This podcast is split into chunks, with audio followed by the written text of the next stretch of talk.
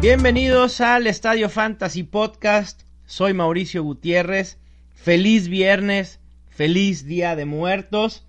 Y esta ocasión para platicarles de lo sucedido en el juego de jueves por la noche. Las dos caras de la moneda presentes. Por un lado, la patética actuación de lo que quedan de los Raiders. Y por otra, el histórico debut de Nick Mullens. Que me van a perdonar. Pero el que diga que sabía de Nick Mullens antes del día de ayer es un completo mentiroso. No le creo, pero nada. ¿Quién conocía a Nick Mullens? De verdad, lo de ayer por parte de los Raiders, híjole, patético, vergonzoso, preocupante. Creo que se han consolidado como el peor equipo en la NFL. Punto. Así de sencillo. Tan fácil. Y teniendo ni siquiera es que tengan un coreback novato que está en proceso. No, no es eso. El problema, creo, que está por muchos lados. Eh, sería difícil comentar absolutamente todo. Eh, y bueno, obviamente las bromas y las burlas en redes sociales no se hicieron esperar. Uno de los tweets que más risa me dio, pero que al final de cuentas que es en un tono burlón, pero además con, con algo de cierto y, la posibilidad de que suceda, obviamente está exagerado, pero eh, Warren Sharp en su cuenta Sharp Football. Si no lo siguen, síganlo, es uno de los mejores analistas que existe. Decía que las excusas de Gruden año por año serán en el 2018 los jugadores. 2019, ah, que el problema fue el gerente general, hay que correrlo. En el 2020, no, pues es que pues la mudanza a Las Vegas nos afectó y no pudimos estar a la altura. En el 2021, Ah, el problema es que el quarterback no da para más. Entonces, cortar a Derek Carr. En el, en el 2022, bueno, es que tenemos un quarterback novato que hace falta que se desarrolle. En el 2023, no, pues es que este año nos afectaron muchas lesiones y no pudimos competir. En el 2024, eh, tengo que aceptar que eh, la manera en que estoy llamando las jugadas no es eh, lo ideal. Así que cede el mando a su coordinador ofensivo. En el 2025, ¿saben qué? Me equivoqué al darle el mando a mi coordinador ofensivo. Hay que correrlo y yo voy a volver a tomar el mando. En el 2026, otra vez, el problema es el coreback. No hemos podido encontrar un coreback. Y para el 2027 va a salir a decir, no se preocupen, yo puedo arreglar todo este problema solo necesito un poco más de tiempo. ¿Se imaginan esa situación? Para fortuna de los aficionados de los Raiders, a Gruden solo le quedan ya nueve años y los Raiders solo le tienen, le faltan por pagar 90 millones de dólares. Así que, al final de cuentas, ya es un año menos de Gruden. Así que, felicidades. Van a tener que sufrirle. Gruden dice que en dos años van a poder revertir la situación. Yo no sé si el próximo año los Raiders tienen una temporada similar a la de ayer. Yo no sé si Gruden vaya a, ser aguantado. El problema es que tendrían que pagarle el contrato completo.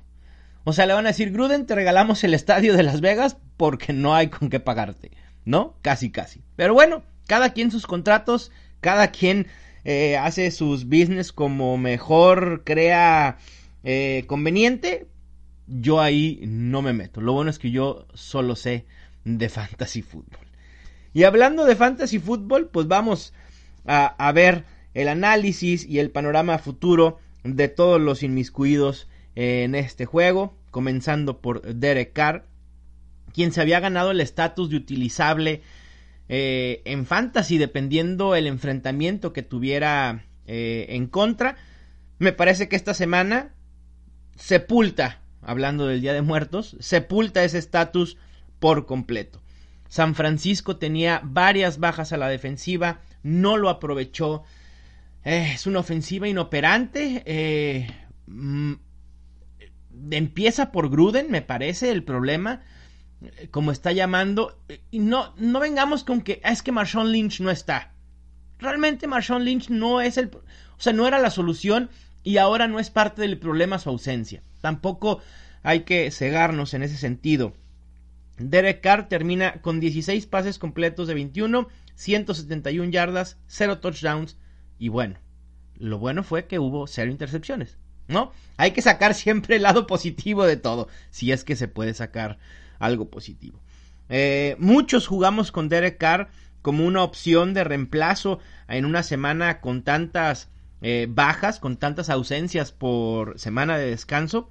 Yo fui uno de ellos, en una de mis ligas usé a Derek Carr y ni modo, me voy a tener que quedar con sus patéticos 7.30 y tantos puntos. Así es el fantasy, ni modo. La lógica decía que tenía que usar a, Derek Carr porque venía de una buena actuación, eh, se enfrentaba a una defensa con bajas y, y lo mismo, perdón, aquí voy a hacer una pausa y lo mismo pasaba con la defensa de Oakland. Cuando se anuncia que CJ Beathard iba a estar activo, pero que no iba a jugar, o que al menos no iba a ser el titular, sino que sería Nick Mullens, automáticamente uno piensa en la lógica, y la lógica era que la, defensa de Oakland podía ser una buena opción. A lo mejor limitar a 14 puntos totales, unas 3 intercepciones. Nick Mullens, ¿quién demonios era Nick Mullens? Por Dios. Y lo mejor de todo es que después de dar mi consejo, obviamente, de la defensa de, Oakland y de subirlo al puesto 8 entre las mejores defensas de la semana, no se da el resultado sorpresivo y obviamente la gente, los haters en, en redes sociales, en Twitter, pues atacan a uno, ¿no? La fácil. Ah, este güey ya la regó con su predicción, vamos a darle. Y obviamente es muy fácil. Claro que no es sorprendente, porque la defensa de los Raiders eh, nunca había jugado bien. Ajá, sí, seguramente tú conocías a Nick Mullen y tú eras el único que creía que podía ser MVP de la temporada. O sea, por favor. Pero bueno, en fin, los haters que se queden con su odio, aquí eh, lo aceptamos, los queremos a los haters, son parte importante de este proyecto porque son las personas que más consumen el contenido. Y por ahí lo dice Brad Evans de Yahoo, a quien le mando un abrazo, seguramente está escuchando mi podcast. Eh, tequilero de corazón, el, el buen Yahoo Noise. Y dice que él tiene la teoría que los haters y los reventadores en redes sociales son parte importante del éxito que uno va teniendo en, en ese aspecto. Cuando uno va teniendo éxito, va, surgen ese tipo de, de comentarios, de envidiosos. También por ahí he visto, creen que no me doy cuenta, pero gente que hace cuentas falsas, ¿no? Fantasy Genio 4824. Cero seguidores, dos tweets y lo único que hacen es reventar ya te equivocaste con tu predicción de no sé qué, y ya te equivocaste con la predicción de no sé cuánto, y no sirves. Una chulada son, de verdad. Me, me da gusto que tengan tanto tiempo para emplear en esas cosas, en vez de aprender más de fantasy fútbol y de dejar de reventar a quienes somos analistas. Pero bueno, cada quien. Hay mucha gente que dobletea cuentas. Eh, también me queda claro que uno tiene una cuenta normal y abre otra cuenta solo para pedir consejos de fantasy para que sus rivales de liga no vean sus preguntas. La verdad es que es todo es todo una cuestión social muy divertida eh, y, me parece que hasta sujeta a un estudio ahí eh, psicológico o no sé, pero bueno, en fin, sigamos eh, con Derek Carr a futuro.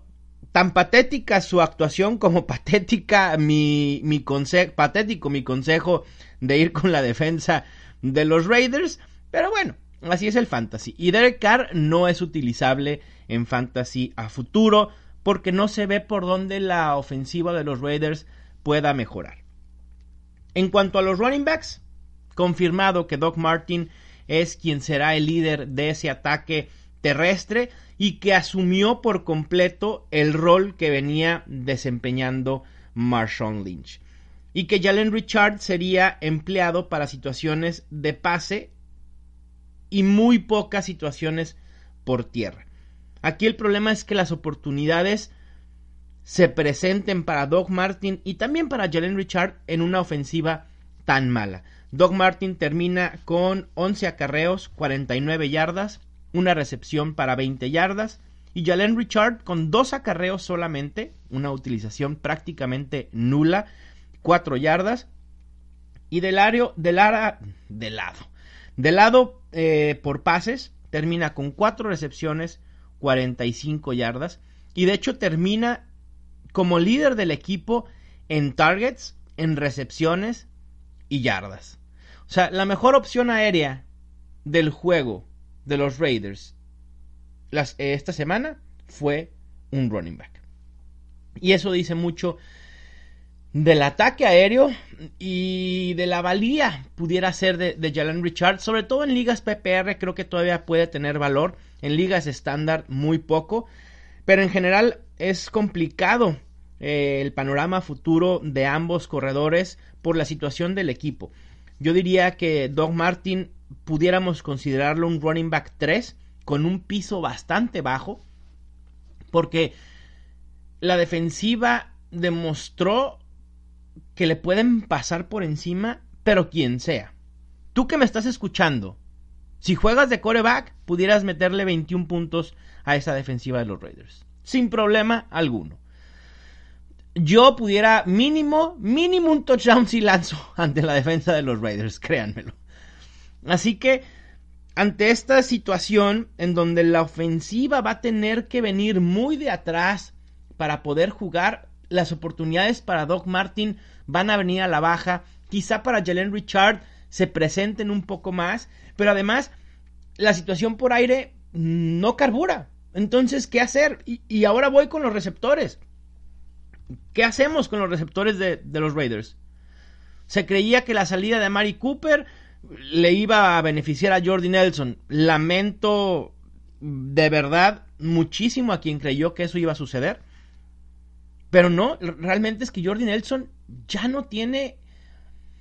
Ah, no quiero decir el talento porque el talento ahí está. El problema es que ya la edad, pues a veces cobra facturas, ¿no? Antes uno de joven podía hacer más cosas, ahorita ya no tanto. Y así es la vida, y así es la ley de, de la vida y de la naturaleza. Y Jordi Nelson ya no está en ese nivel. En dos juegos sin Amari Cooper, solo 7 targets, 30 yardas. Así que será complicado confiar en alguno, ni en Seth Roberts, en Brandon LaFell. Realmente es imposible confiar en alguno de los wide receivers de Oakland en estos momentos. Quien pudiera salvarse de este panorama tan tétrico fantasy para los Raiders sería eh, Jared Cook, probablemente la única opción confiable entre comillas. Eh, fue una decepción esta semana con solo 4 targets, 20 yardas pero realmente Oakland vimos que tuvo muchos problemas ofensivos. La parte pues buena o la parte brillante de aquí es que Carl lo ha estado buscando constantemente y eso no deberá cambiar en las próximas semanas. Es un Titan 1 para lo que resta de la temporada. Yo sí lo seguiría considerando dentro del top 12. Obviamente tendrá semanas mejores que la de que la semana 9 y a lo mejor otras en las que nos decepcione de esta manera. Pero así ha sido la, temporada para todos los tight ends. Que me digan uno constante, ahorita voy con uno muy constante, de hecho, ya que pase a hablar de los 49ers. Y así que Jared Cook, ¿convendría tener a Jared Cook en el roster? Sí, pero hay que agregar a alguien más. A lo mejor a un Chris Herndon, mm, Benjamin Watson, si ustedes tienen a Jared Cook, a Evan Engram, a OJ Howard, perfecto. La verdad es que están mm, cubiertos de manera decente en la posición mm, de Titan. Y ahora pasemos a los 49ers. ¿Qué pasó con los 49ers? ¿Quién es Nick Mullens? ¿De dónde salió Nick Mullens? O sea, sí, surgió de la misma universidad que Brett Favre, pero no por eso iba a ser un Brett Favre. Bueno, pues su debut impresionante. Además, un perfecto desconocido, la historia perfecta que nos encanta, ¿no? E, el coreback que nadie conoce, eh, un coreback no drafteado, contratado por San Francisco hace dos años, quizá ahí fue mi error. Y, y, a veces hay que reconocer los errores. No, no a veces. Siempre hay que reconocer los errores para poder evitar cometerlos en el futuro. Y mi error fue no haber analizado que Nick Mullens tenía ya dos años en el sistema de Kyle Shanahan. Y Kyle Shanahan, el trabajo que puede hacer con un coreback es impresionante. Sinceramente, es muy bueno trabajando con corebacks. Un coreback que tenía ya dos años aprendiéndose su sistema, lo, menosprecié, por supuesto. Y esa es la realidad. No creí que un coreback con estas características, porque además tampoco tiene una estatura promedio de corebacks, es decir, tenía todo en su contra. Pero bueno, surgen estas cuestiones que a veces no podemos analizar y nos hacen ver en ridículo y nada pasa. Así es el fantasy, así es la vida misma. Y tan tan. Si alguien fue con la defensa de Oakland, felicidades. Yo también fui con la defensa de Oakland en muchas eh, ligas. Si fueron con Nick Mullens, no sé si felicitarlos o regañarlos. No, pues felicidades, obviamente, qué visión, ¿no? Ni creo que en pocos la hubieran tenido. Por ahí sé que Scott Fish, en el creador del Scott Fish Bowl, a quien también le mando un saludo, utilizó a Nick Mullens en una liga muy profunda de dos corebacks. Seguramente estaba urgido de una opción eh, alterna y lo utiliza y bueno, seguramente eh, le va a beneficiar mucho. También sé por ahí que un eh, trabajador de TV Azteca Deportes también utilizó a Nick Mullens en su fantasy, así que también muchas felicidades es algo que de verdad no esperaba ver, pero qué bueno que haya gente que se arriesgue y que les que le resulten, ¿no? Que le resulte ese ese arriesgar porque bueno, Nick Mullens termina con 22.18 puntos fantasy. Esos puntos lo hubieran colocado como el noveno mejor coreback en la semana 8 y como el quinto mejor en la semana 7. Habrá que ver cómo termina esta semana 9, pero seguramente estará en el top 12. Y bueno, histórico. La verdad es que lo que hace Nick Mullens es historia pura. Tercer coreback en la historia en tener 3 touchdowns, 0 intercepciones y por lo menos 250 yardas en su debut. Esto solo lo habían logrado Fran Tarkenton en 1961 y Jim Kelly en 1981 86 y ambos corebacks están hoy en el Salón de la Fama. Nada más, así de sencillo. Además, es el primer coreback en la historia de los 49ers en lanzar tres touchdowns en su debut. ¿Saben quién no lo pudo hacer? Joe Montana. Exactamente. Nick Mullens resultó mejor que Joe Montana en su debut. Así de sencillo, así de improbable, así de sorpresivo y así de histórico. Y además no solo eso, ¿eh? el mejor coreback rating para un debutante en la historia del NFL desde la fusión de ligas en 1970. El jersey de Nick Mullens, el balón de Nick Mullens con el que anotó su primer touchdown, se van a ir directos al Salón de la Fama. No sé si Nick Mullens en algún momento vaya a entrar al Salón de la Fama. Es poco probable que suceda. Pero bueno, al menos su jersey y ese balón, sin duda, ahí estarán para que quieran verlos en Canton, Ohio. Para el futuro, realmente es complicado. Después de una tan buena actuación, Kyle Shanahan tendrá la ardua tarea de decidir quién será su coreback eh, por los, la última mitad de la temporada. Si sigue con CJ Beathard o va con Nick Mullens y después de esta increíble actuación. Yo creo que iría con... Miren, el problema es, hay un código no escrito en la NFL donde se establece que un jugador no puede o no deberá perder su puesto por lesión. Y el problema es, CJ Beathard no juega porque estaba lesionado, no por una baja de juego. Sería curioso ver que Shanahan nombre a, a Nick Mullens. No quisiera estar realmente en los pantalones de Shanahan en este momento, porque ¿qué le dices a Beathard? Que CJ Beathard, mal que bien, pues no estaba jugando, eh, pues de manera espantosa como para, o sea, no, no era un Jameis Winston o no era un Blake Bortles. Así que será complicado, pero habrá que esperar la decisión de los 49ers. En cuanto al ataque terrestre de San Francisco, una lesión más se suma a la de Jerick McKinnon antes de iniciar la temporada.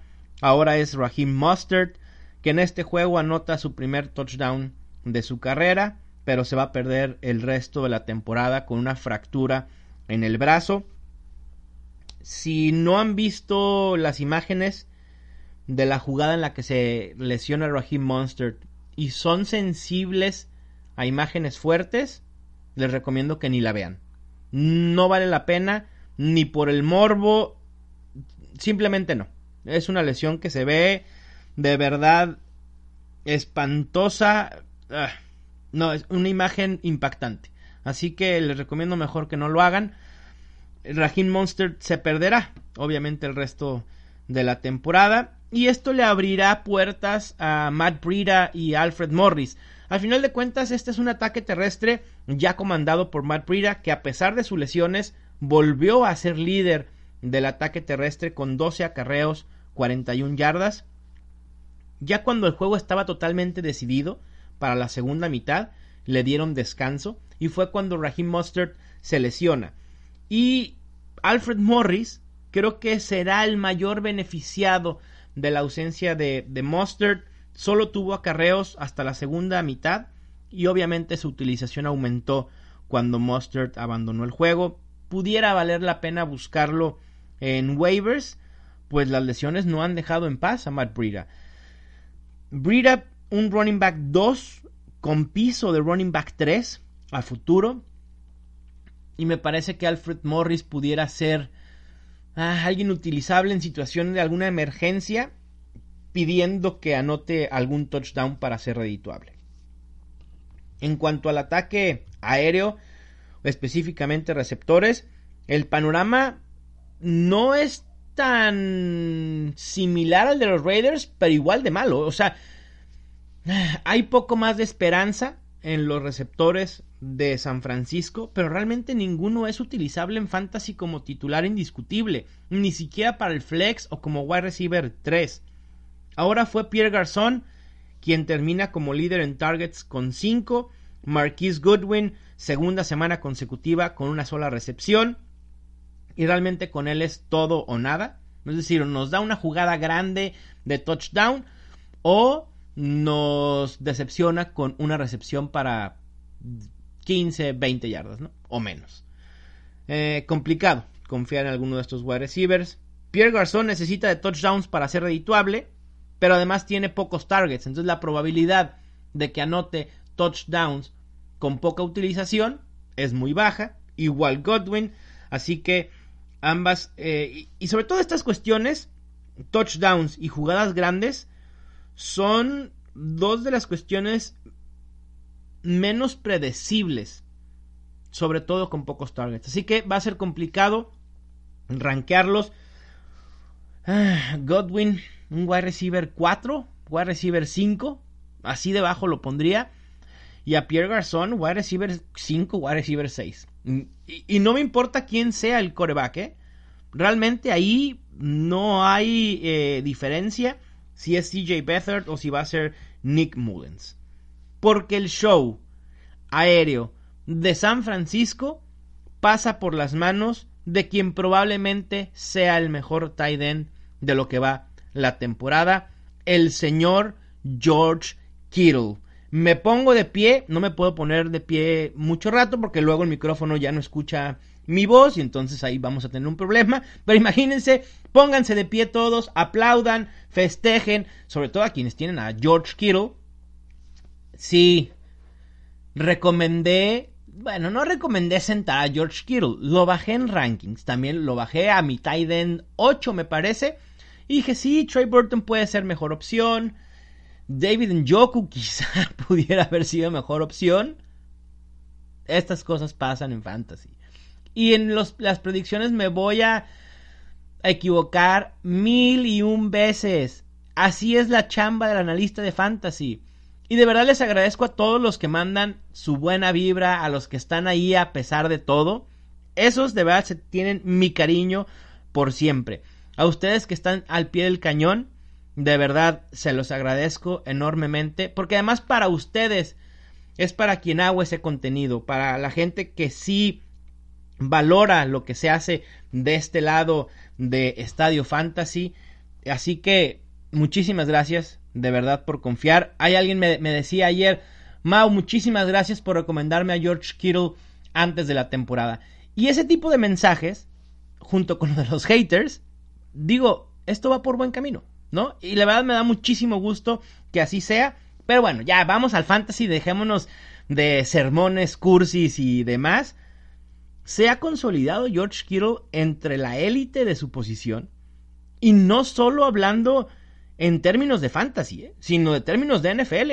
Ya está en ese grupo de élite junto con Travis Kelsey, con Zach Ertz, con Rob Gronkowski, a pesar de que Gronkowski ha tenido un bajón importante en este 2018. Cuenta con una velocidad impresionante y lo demostró ayer, alcanzando las 20 millas por hora en su recepción de 71 yardas. Es la segunda mejor marca de velocidad para un tight end esta temporada y también cuenta con buenas manos. Esa recepción que hace a una mano entre tres defensivos de, de los Raiders, que también tienen culpa los, los defensivos de los Raiders, y no en la recepción, sino en no poderlo haber tacleado. Entre tres no pudieron. Ah, un esfuerzo patético de la defensa de Oakland, lo vuelvo a repetir. Y, y maravilloso el de George Kittle. Realmente es un Titan 1 top 3 para lo que resta de la temporada. Si lo tienen, sinceramente, olvídense ya de preocupación en la posición de Tiden. Y este fue el análisis y eh, algunas notas de lo sucedido en el jueves por la noche. Espero que se hayan divertido y disfrutado como yo y que hayan aprendido sobre estos jugadores. ¿Quién iba a pensar que íbamos a hablar de Nick Mullens como una opción fantasy a futuro. Así, así cambia el panorama de fantasy cada día. Y sobre todo, pensemos en los jugadores que estábamos mejor posicionados en septiembre. Para noviembre el panorama es totalmente distinto. Y así es el fantasy, tan cambiante que hay que estar al pendiente de todo lo que sucede. Porque esos cambios estos surgimientos de, jugadores, de nuevos talentos, pues hacen y, y, nos obligan a hacer cambios también en nuestros equipos de fantasy fútbol. Y así debe ser, y eso es lo bonito del fantasy, que no es estático, que no... Hay una modalidad de fantasy que se llama Best Ball, y eh, va más encaminado para aquellos que disfrutamos mucho de los drafts de fantasy, en la época de junio, julio, agosto. Y es una modalidad en la que tú haces tu draft. Son 25 posiciones en tu roster. Y te olvidas de tu equipo para toda la temporada. Los mejores 8 que te puntean, haz de cuenta, el mejor coreback que te punte cada semana, los mejores dos running backs, los mejores dos wide receivers, el mejor flex, el mejor tight end, la mejor defensa y el mejor kicker, esos son los que tú juegas como eh, titulares. Y ya, punto no haces cambios, no te preocupas por andar moviéndole a tu alineación. Puede ser una buena opción para algunos, pero no a todos les gusta. Yo sí lo disfrutaría, pero obviamente sin dejar de lado el fantasy normal en el que hay que estarle moviendo, estar al pendiente, que los waivers, que los trades, que las lesiones, que si el Estadio Fantasy Podcast ya publicó un nuevo episodio, que si ya están los rankings, que si el reporte de lesionados. Eso es lo que nos gusta del fantasy. Realmente, estar al pendiente de todo lo que sucede eh, y manejar un equipo. Al final de cuentas es nuestro equipo, son nuestras decisiones Y esas decisiones nos pueden llevar al hoyo o nos pueden llevar al campeonato. Hoy ando muy poético, quién sabe qué me pasa, no sé si fue el café. Pero bueno, con esto cierro este episodio del Estadio Fantasy Podcast. Les mando un gran abrazo, muchísimas gracias por tomarse el tiempo para escuchar este episodio. Recuerden que más al rato, el viernes por la tarde, saldrá el episodio de la previa de la semana en donde estaré comentando a grandes rasgos mis rankings generales por posición, sleepers y aquellos lesionados que estén en duda para jugar el fin de semana. Cuídense mucho, esto fue el Estadio Fantasy Podcast.